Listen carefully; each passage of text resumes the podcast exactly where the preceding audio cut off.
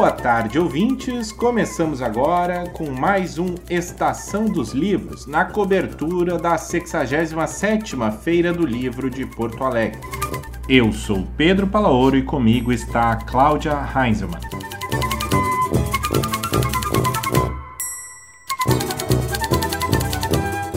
Olá, Pedro e ouvintes. Neste ano, nossa cobertura segue destacando autores que estão lançando suas obras no evento e, em alguns casos, participando de sessões de autógrafos. E não nos esqueçamos que a feira está na Praça da Alfândega e quem for dar uma chegada deve lembrar do uso de máscara e da higienização sempre que possível. Então vamos com as nossas entrevistas de hoje. Estamos recebendo aqui no Estação dos Livros, o nosso programa de cobertura da Feira do Livro de Porto Alegre, Renata Wolff, que está lançando pela editora Metamorfose Manhattan Lado B. Boa tarde, Renata. Muito bom recebê-la aqui no nosso estúdio virtual da Rádio da Universidade. Boa tarde, boa tarde a todos. Obrigado por me receberem. Renata, como que está sendo fazer esse lançamento desse livro? Voltando à Feira do Livro, voltando aos autógrafos neste ano. Olha, é, é uma alegria. Uh, esse, esse livro é resultado de uma experiência, duas experiências, na verdade, de estadas em Nova York representaram uh, reflexões muito profundas e me trouxeram muitas histórias, me fizeram, me trouxeram muita descoberta. E é uma, é uma esperança de que essas histórias, de alguma forma, contadas ou retratadas em versos, que elas tragam algum significado também para quem lê. Então eu diria que junto com uma alegria é uma é uma tentativa e também é uma é, eu acredito que haja algum sentimento de uma possível retomada, um possível recomeço em meio a tantas a tantos contextos e tantas notícias às vezes não tão favoráveis ou agradáveis, mas é, que esse seja um momento assim de algum alívio que eu acredito que a poesia e a literatura sempre podem nos trazer. Como tu dissesse, o livro foi o resultado de duas viagens para Nova York. Quando tu fizesse essas viagens, tu já tinha ideia de escrever um livro e, e que seria de poesia? Como é que a poesia entrou nessas viagens e, e, e como que o livro saiu? Nossa, eu não fazia ideia de, nem de que produziria poesia uh, em, nesse contexto ou em qualquer outro, e muito menos de que resultaria num, numa coleção de poemas e que essa coleção de poemas se tornaria um livro. Uh, esses, essas viagens foram feitas sim para cursos de escrita criativa, então lá, então existia isso essa moldura, digamos, de, de criatividade literária, mas sem expectativa nenhuma. Eu estava indo para cursos que, veja, eram ministrados em espanhol. É uma língua que eu não dominava, né? Aprendi, inclusive, para essa finalidade. Uh, e eu sabia que haveria lá cursos de ficção paralelos, né? De ficção e de poesia. E eu fui para lá pensando, para falar bem a verdade, eu fui para lá pensando, bom, na ficção talvez eu me encontre um pouco mais e a poesia vai ser completamente um, um tatear, assim. Eu não, não sei o que, que eu tô fazendo. Uh, para minha surpresa, a, a voz literária que eu mais exercitei e na que eu mais me encontrei lá, na língua, no, no espanhol, o curso era ministrado para autores latino-americanos. No espanhol e, e, na estando com, com, estando lá nesse deslocamento em Nova York foi poética. Então o que eu acabei produzindo lá foram foram poemas, isso se, acabou se expressando poeticamente. Assim. Então nesse sentido foi uma surpresa, foi tudo uma surpresa o fato de que surgiu essa vontade de exercitar, o fato de que foram construídos poemas, de que realmente isso se expressou de alguma forma em poemas uh, com algum acabamento, e que esses poemas resultaram numa coleção e que agora ela está sendo publicada. Então foi, foi surpreendente, assim. Eu tinha alguma experiência na ficção, né? Eu venho de oficinas literárias, eu já tinha um livro de contos publicado, então tinha tudo isso. Mas eu, eu diria que a poesia foi um, um exercício. A, a poesia também foi uma descoberta. a cidade foi uma descoberta, a experiência foi uma descoberta, externa e interna, e no contexto disso a poesia também foi o, ou a, a tentativa de exercício da poesia também foi uma surpresa. Então é também tem esse componente de expectativa de dividir isso essa série de caminhos que eu mesma estou desvendando assim na forma da publicação. Renata, esses teus poemas surgem depois, né, como tu bem disse, já ter publicado com é, conto e prosa. Né? Como que como que é a tua relação de criação é, conforme o formato? Assim, existe um momento correto para fazer poesia, um momento correto para fazer prosa? Uh, e, com, e qual a importância que esse deslocamento, né, esse, esse te colocar fora da zona de conforto, numa cidade que uh, não é a cidade onde tu uh, permanece todo o tempo, tem nesse, nesse momento de criação?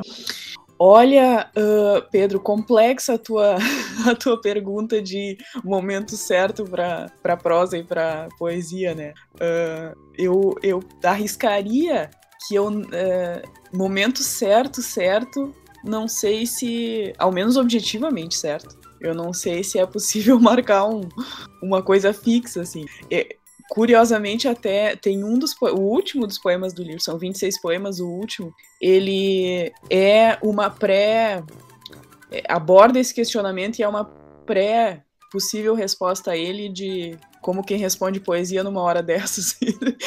e então também é, isso isso chega no livro, essa questão de pô, fazer poemas agora, fazer poemas sobre um contexto estrangeiro agora.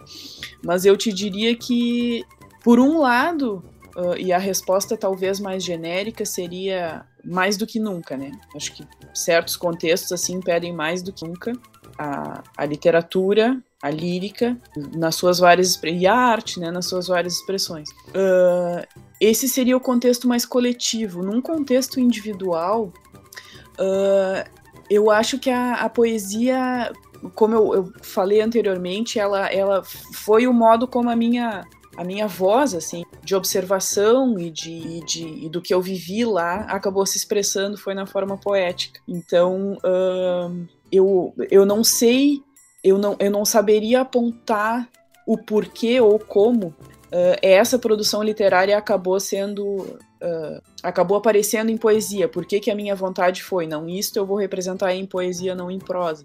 Acho que foi algo que, que ocorreu, assim. Talvez pela questão do alinhamento e do deslocamento. A segunda parte da tua pergunta era sobre isso, né? Sobre estar lá versus estar aqui, se eu me. E hum, eu, eu acho que uh, o deslocamento, ao menos para mim, foi tão grande e foi tão impactante que gerou um deslocamento também na, na voz literária que eu até então construía, uh, de ficção, de contos, né, de prosa, acabou a quase como uma identidade deslocada, assim, quase como se nesse uh, nesse estranhamento dessa experiência surgisse uma identidade fluida, deslizada e, e nessa e múltipla, quase que uma identidade múltipla, como a cidade é muito múltipla. Então nessa nessa fragmentação assim eu acredito que o que acabou acabou aparecendo essa voz poética. E então eu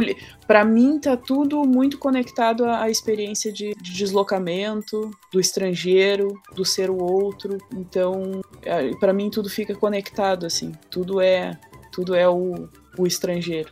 E o que te inspira e o que te inspirou em Manhattan?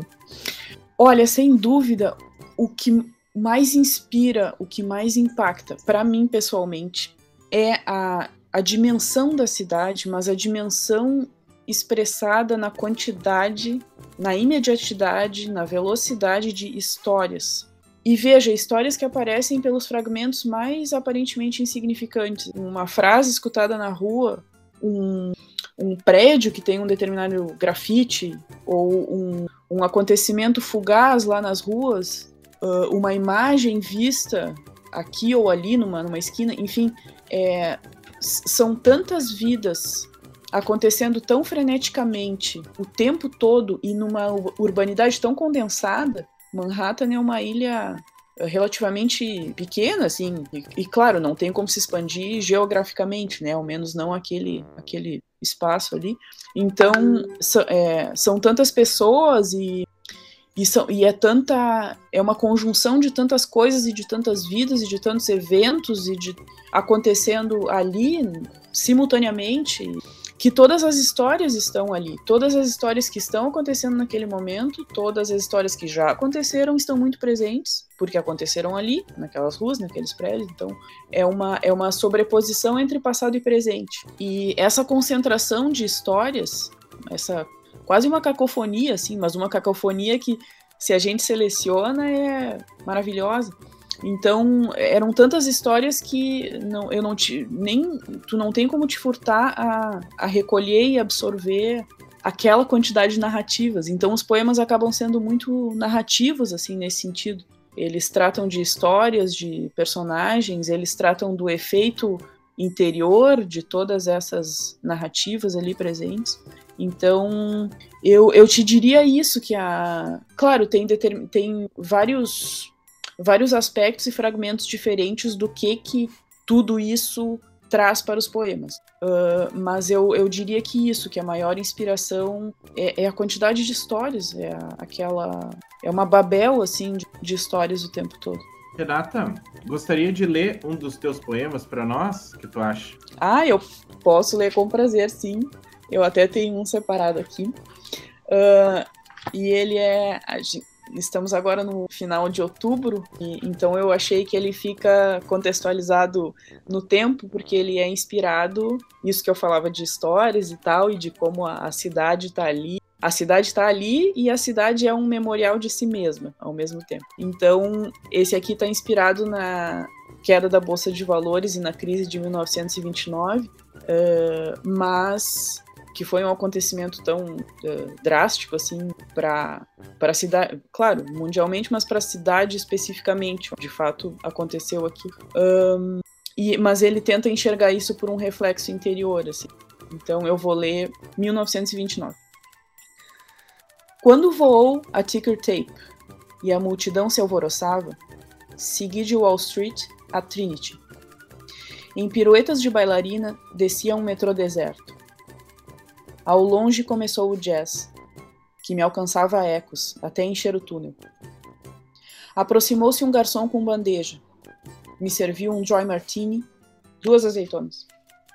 Dizendo Voilá, madame, sorrindo em vão. E eu respondi: Papai, sou eu. Ele se virou e saiu. E entraram Gatsbys e Daisies. Seis cachorros de smoking. A banda de Dolores e Valentinos. Os anões e a serpentina. Me perdi no balmasquê. Gritei por ele até que voltou, fantasiado de Josephine Baker. E dançamos o foxtrot enquanto eu dizia: Pai? Pai? Escutei vagões ferozes avançarem sobre os trilhos. A festa se dispersou, correram os hipopótamos, desapareceu a música, mas eu e ele continuamos ali. Dançamos até a borda da plataforma.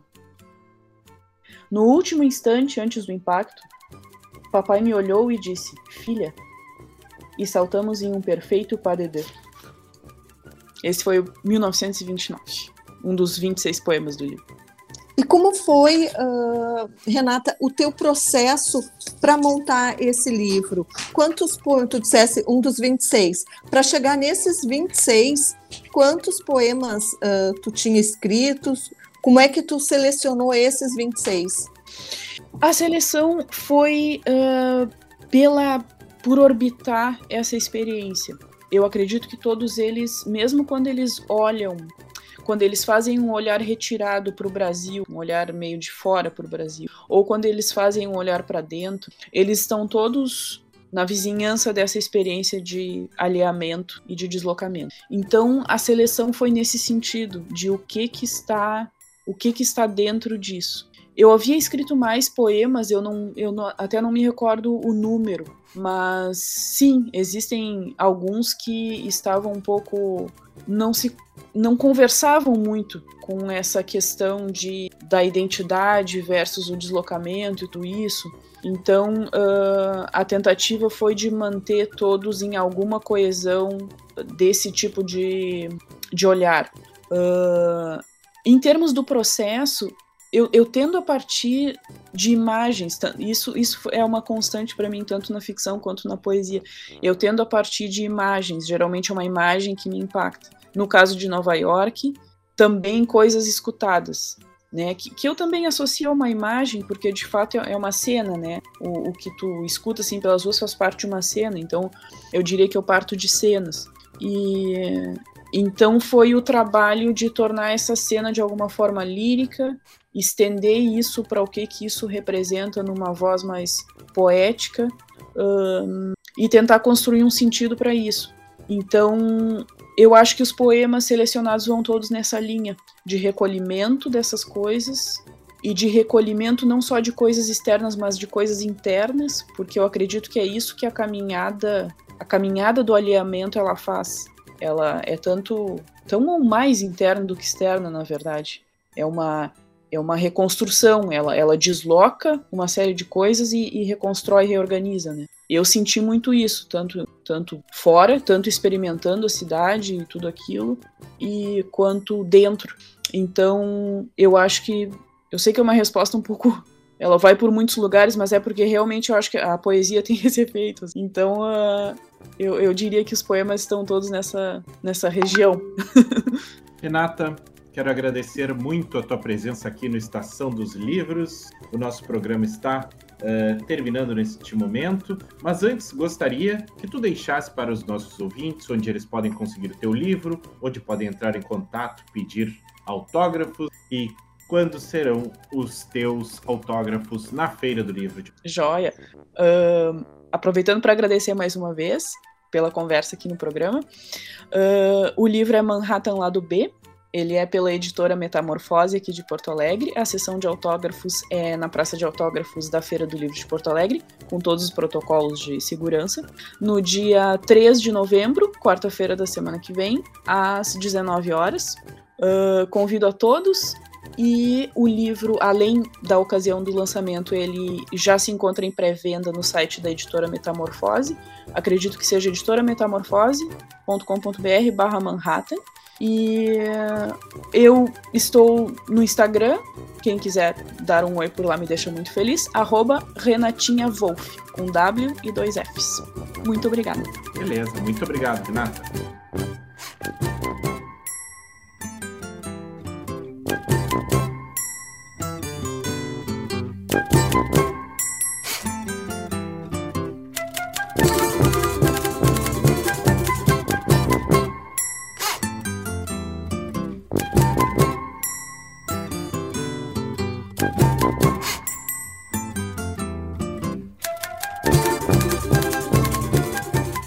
Seguimos com o Estação dos Livros na cobertura da 67ª Feira do Livro de Porto Alegre.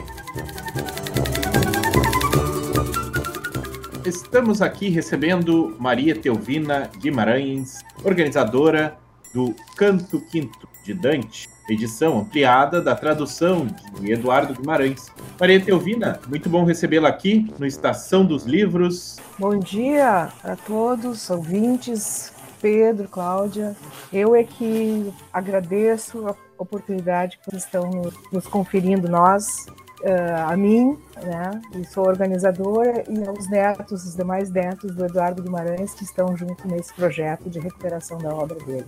É, essa recuperação e essa, uh, além de uma recuperação, né, é uma ampliação também do. Uhum do canto quinto do, do Dante, né? Eu queria que essa ideia veio também para homenagear o sétimo aniversário Sim. de morte, né? Do, aliás, Sim. minto, cento, 700 anos da morte do, do Dante. Dante eu queria uhum. isso. Eu gostaria que tu falasse um pouco então sobre uh, essa publicação que sai pelo selo da Libretos e como é que foi o processo de pesquisa, de recuperação e ampliação da obra? Bom, uh, essa publicação ela se insere num projeto de recuperação da obra do Eduardo Guimarães. Né? O Eduardo Guimarães faleceu em 1928 e, além das algumas obras publicadas, ele faleceu com 36 anos, muito jovem, ele deixou um material inédito. Bom, desde 2018 nós vimos publicando uh, obras dele que ele deixou, uh, digamos, praticamente prontas, né? Em 2018 nós publicamos o Poemas, que foi é, um, é uma edição em, em tamanho Moleskine, né, de poemas em francês que ele fez em 1923. Uh, em 2018, 2018 foi esse. Em 2019 nós publicamos as, as traduções dele para os poemas do Baudelaire, Flores do Mal. São 83 poemas que ele traduziu uh, de 1917 a 1921. Ele deixou também esse material inédito, né? Algumas algumas traduções dele foram publicadas uh, em jornais do Rio de Janeiro, e Porto Alegre e até Pelotas. Bom, no ano passado, nós fizemos uma publicação de, um, de, um, de, uma plaquete que ele dedicou à minha avó, Etelvina, em 1917, e esse ano, em função, desde o ano passado, vimos trabalhando nisso, né?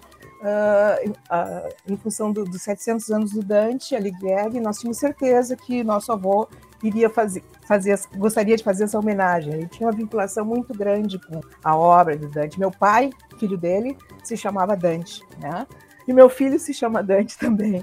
Então nós temos essa ligação. Uh, essa obra, esse, esse li, essa é uma plaquete que ele publicou em 1920, né? E em 1921 ele participou do, do, dos eventos de comemoração dos 600 anos de Dante Alighieri. Ele foi uh, a pessoa que foi uh, convidada para fazer a palestra de, de, de, início das festividades no salão, no salão do, da confeitaria Rocco. Naquela época ele chamava o Palácio Rocco. Bom, um, é porque edição ampliada, é justamente.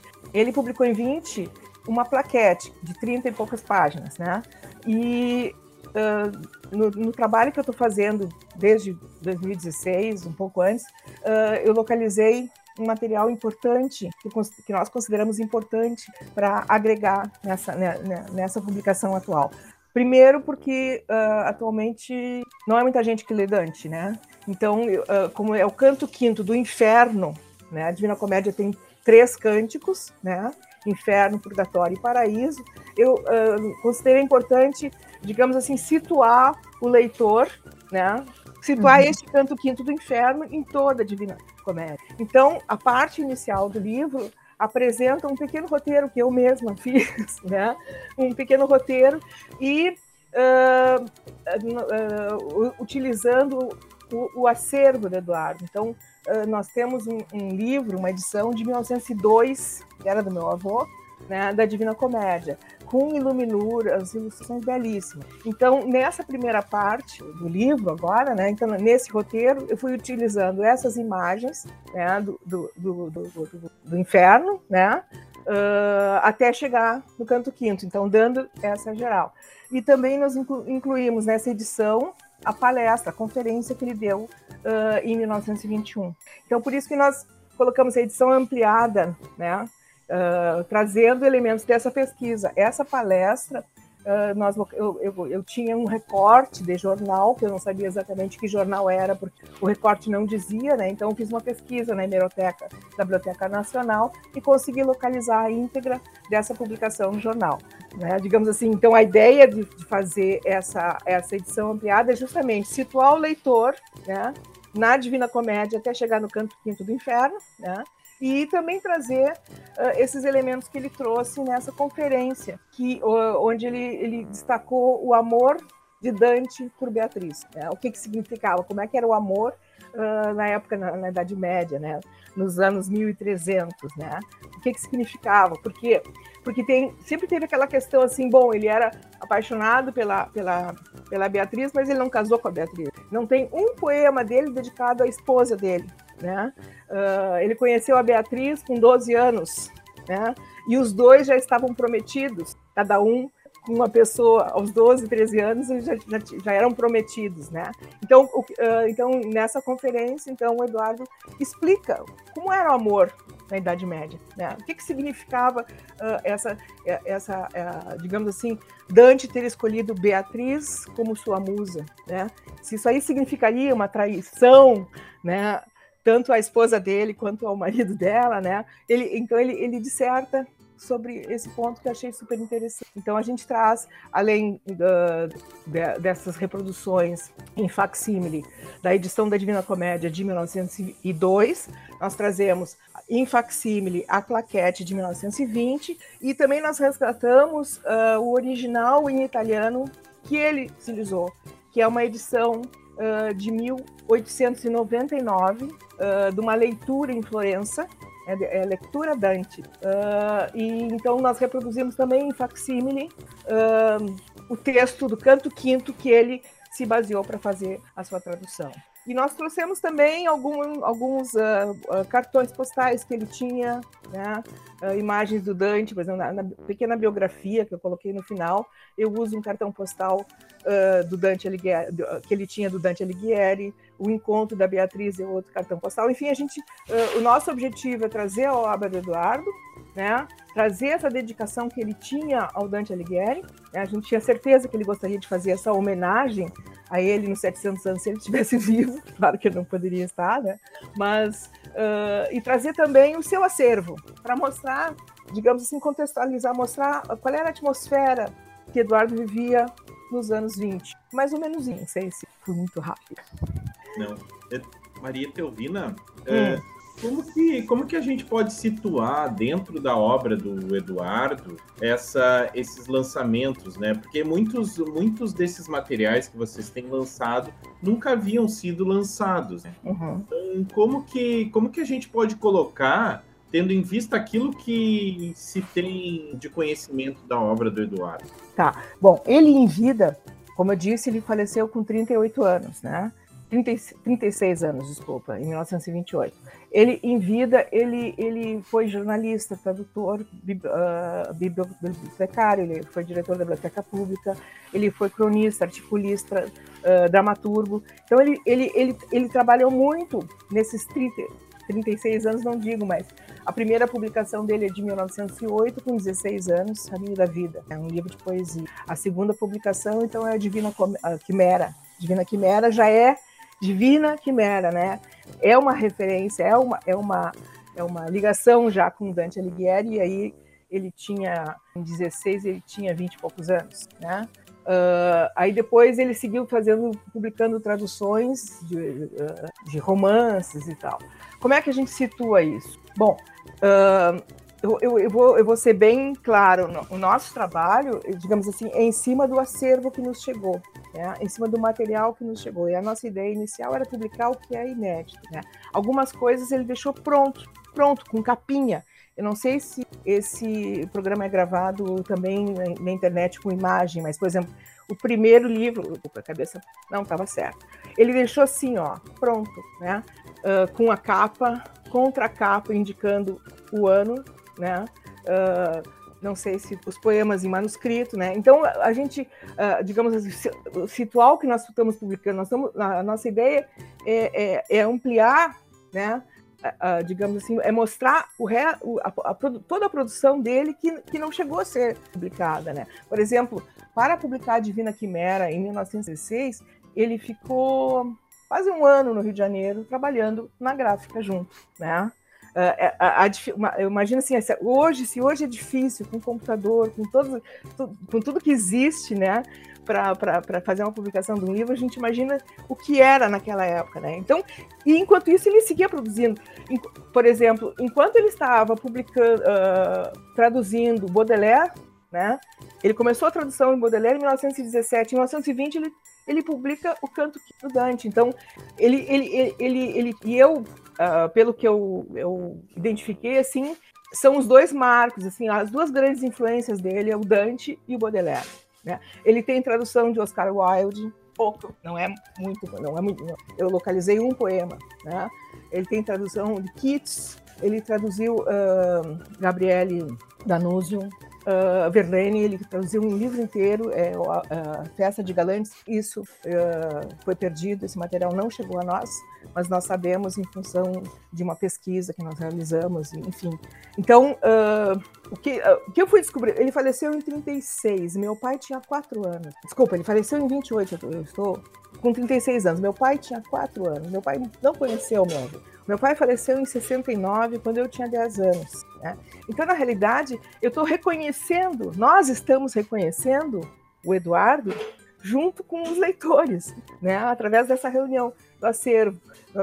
Eu comecei porque eu me aposentei e eu fui, digamos assim, a única, a única neta que tinha condições de começar esse trabalho. Eu sou advogada, procuradora municipal aposentada, né? Então, eu sou, né, digamos assim, a organização de uma leitora, né? É uma leitora, né, que decidiu organizar essa, esse acervo e a partir dessa organização eu fui identificando material assim que era essencial de se publicar. Não, não, não, não podia ficar nas nossas gavetas, no nosso arquivo aqui, guardadinho em pasta, no meio de, de, de papel neutro, bonitinho, né? Esse material tinha que... Essas traduções, por exemplo, de Baudelaire, uh, em 1900, até 1933, ele tinha sido o primeiro que tinha traduzido um número tão grande de poesias do Baudelaire. Foram 83 poemas de Baudelaire. Uh, naquela época tinham algumas traduções, mas uh, quem tinha traduzido mais tinha traduzido 15, 20 poemas. E, e também uh, é importante salientar, ele, ele coloca, tanto no, no, na tradução do Baudelaire quanto na tradução do Canto Quinto, ele coloca que a tradução dele é conforme o ritmo, ao ritmo, né? Aí o que que, o que, que, o que, que a gente foi, o que, que eu fui descobrindo nisso? Uma leitora, né? eu faço questão de dizer, não, não, não, não sou especialista, não, né? eu sou uma leitora. E, e, e Uh, no prefácio que ele faz às traduções do Baudelaire, ele deixa claro que a tradução da poesia é uma tradução muito peculiar. Até ele usa uma fórmula em italiano, tradutor traditore. Né? O, que, que, ele é, o que, que é o tradutor na poesia? Ele é um tradutor literal ou ele é um, ou ele é um traidor? Né? Então, ele, ele coloca a necessidade da tradução conforme o ritmo, porque a poesia é música. Né? Então, ele, ele afasta algumas vezes da tradução literal né, para encontrar o sentido e a musicalidade numa palavra em português. E isso acontece tanto na, nas traduções do Baudelaire quanto nas traduções do Dante. Né?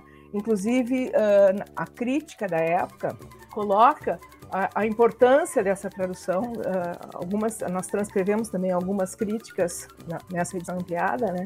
Coloca a importância da tradução do Eduardo justamente nessa fidelidade ao que o poeta original pretendia dizer. Uh, chegam a dizer assim que, que ao ler a tradução do Eduardo, a pessoa não se, não sente, não se sente uh, lendo uma tradução do Dante, mas sim lendo Dante. Né? O que para mim foi uma coisa emocionante. Assim, eu fiquei, né, uh, eu entendi um pouquinho mais o que significa essa tradução conforme ao ritmo e as dificuldades de traduzir uma poesia, né? Ser uma coisa uh, muito difícil, né? Tem que ser um poeta, tem que ser um, uma pessoa muito especial para traduzir poesia. É uma poesia, o, o, tradutor na poesia ele praticamente ele ele, ele, ele, ele compõe novamente, né? Ele compõe novamente. Ele ele tem que fazer um, uma, uma enfim, uma adequação à nossa língua, né? Maria Teovina, como tu dissesse, uh, tem muito material, né? Tem bastante. Do, do, do, do, Eduardo Guimarães. Quais são os próximos projetos? Bom, Já podemos pensar em a próxima Feira do Livro com mais Sim, uma... sim, sim. O nosso, o nosso projeto Uh, inclusive, a gente tem um site que eu gostaria de divulgar, eduardoguimarães.com.br. Nosso projeto é publicar um livro por ano. Desde 2018, a gente tem conseguido manter essa, essa digamos assim, essa, essa, essa ideia inicial. Uh, em 2019, quando eu estava, eu estava trabalhando na, na na organização de um novo livro de poesias inéditas, né? Poesias que já tinham sido, que eu já tinha digitalizado e estava organizando, mas eu estava tendo dificuldade de encontrar um fio condutor, né? E lá pelas tantas, na biblioteca da minha mãe, eu estava lá passando a tarde e olhei e senti um cordão preto de seda que saía assim, sobressaía entre livros e eu puxei aquele cordão e ali estava a tradução do Baudelaire. Então eu disse, não, o Eduardo quer que eu publique esse ano isso, né? Uh, em princípio, a minha ideia é publicar no próximo ano esse material que eu já tinha separado, né? São novas poesias inéditas. E uh, como ele, ele, ele escrevia muito bem, uh, a prosa dele era uma prosa muito interessante, a minha ideia então é mesclar no próximo livro, né? A poesia e identificando a prosa que, digamos, tem a ver com aquela poesia que a gente, por exemplo, se for uma poesia sobre o outono, ou sobre, enfim, tentar localizar uma prosa, né, que a gente, que, uh, nessa pesquisa, eu tenho alguma coisa em manuscrito, tem coisas que eram datilografadas que chegaram a mim, e também tem uh, material que eu estou localizando na hemeroteca, né, nos jornais da época. Então, sim, né, nós temos isso. Tem uma, um material que é um projeto maior, que eu pretendo em dois anos, uma adaptação da Antígona dele, né? que é Bárbara, né? É muito linda, é muito linda visualmente, porque a letra dele era muito linda e ele sempre usava cores na, na, no material dele, né? Então, os títulos em, em, em, vermelho. Então, eu tenho algumas manuscritas, algumas páginas manuscritas e tenho completo uh, datilografado, mas ainda não digitalizei, porque é um, uh, eu preciso digitar e digitalizar. Né? não basta só digitalizar, né? Porque nós temos que trazer para o português atual, né? Então tem, tem um trabalho de, de digitação. Também. Então, digamos assim, esses são os dois, uh, os dois projetos que eu vejo a, a digamos assim, para os próximos anos, né? mas mantendo essa rotina assim de publicar um, um, livro por ano, que é o nosso grande objetivo. Maria Teovina, com, onde as pessoas podem conseguir esses livros? No site da Libretos, né, o site da Libretos, acho que é libretos.com.br, eu acho, não sei dizer exatamente, mas no Google coloca Libretos. A, a, a, nós temos a Libretos, é Colo Barcelos Rafael Guimarães, Rafael Guimarães é meu primo também, também neto do Eduardo. Né? Então, é, é, esse projeto a gente faz em, em parceria, né? Não, é um, não é uma parceria que a gente tenha feito formalmente, mas é uma parceria em função da qualidade do trabalho da Libretos, da, do trabalho da Clô, porque tudo que o, meu, que o Eduardo deixou te, sempre tem essa preocupação com a estética, né? com a imagem. E, e, a, e a Libretos tem essa característica de, de ter um, um, cuidado muito especial com a qualidade da imagem, com a qualidade das cores, de não de, de observar Uh, o, o, material original, né? Então, no site da Libretos, todos os livros que estão, digamos que não estão esgotados, o primeiro que foi publicado, que não foi dentro do projeto, é um livro anterior, Dispersos, de 2001, esse está esgotado, né? Também é uma ideia uh, fazer uma nova edição de, do Dispersos, né? Mas, uh, enfim, eu acho que a gente tem que dar prioridade hoje para aquilo que é inédito, que não foi publicado. Maria Teovina, eu quero agradecer muito a tua presença aqui no Estação dos Livros, o nosso programa de cobertura da 67ª Feira do Livro de Porto Alegre. Muito eu obrigado. Eu só queria uh, alertar, autógrafos dia 5 de novembro, às 17h30, e, e a, a live da, da Feira do Livro no dia 4, às 19 horas. Eu agradeço a oportunidade, mais uma vez, de você. Um abraço a todos, aos ouvintes. Beleza, muito obrigado, hein? Até logo. Mais uma Estação dos Livros está chegando ao fim, mas a feira segue online e presencial. As barracas dos livreiros ficam abertas diariamente até às sete e meia da noite. E toda a programação do evento e mesas redondas podem ser conferidas diretamente no site em feiradolivropoa.com.br.